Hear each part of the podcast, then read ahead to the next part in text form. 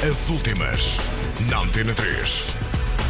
Arcade Fire de regresso e Oscars com concerto. As últimas, na Antena 3. O novo álbum dos Arcade Fire vai sair a 28 de outubro e o primeiro single de apresentação do sucessor de Suburbs deverá ser conhecido já em setembro. Inicialmente previsto para setembro, o quarto álbum de originais da banda ainda não tem título conhecido, mas James Murphy, que trabalhou em várias faixas deste novo trabalho, adianta que vai ser realmente fantástico. Além de Murphy, o disco vai também contar com a presença do colaborador de longa data Marcus Druffs, também produtor dos Mumford Sons.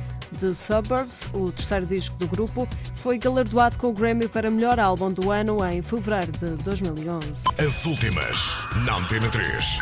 A Academia de Artes e Ciências Cinematográficas está a planear um concerto para 27 de fevereiro de 2014 no Royce Hall, na Universidade da Califórnia, em Los Angeles, três dias antes da cerimónia de entrega dos Oscars. Esta será a primeira vez que se faz um concerto com as músicas nomeadas para os Oscars e deverá contar com a participação da Orquestra Sinfónica de Los Angeles. Cada compositor apresentará o seu trabalho ao vivo num espetáculo, tal como os intérpretes que irão fazer breves apresentações descritivas dos temas. A 86 cerimónia de entrega dos Oscars vai realizar-se a 2 de março de 2014 no Dolby Theatre em Los Angeles. As últimas, na Antena 3.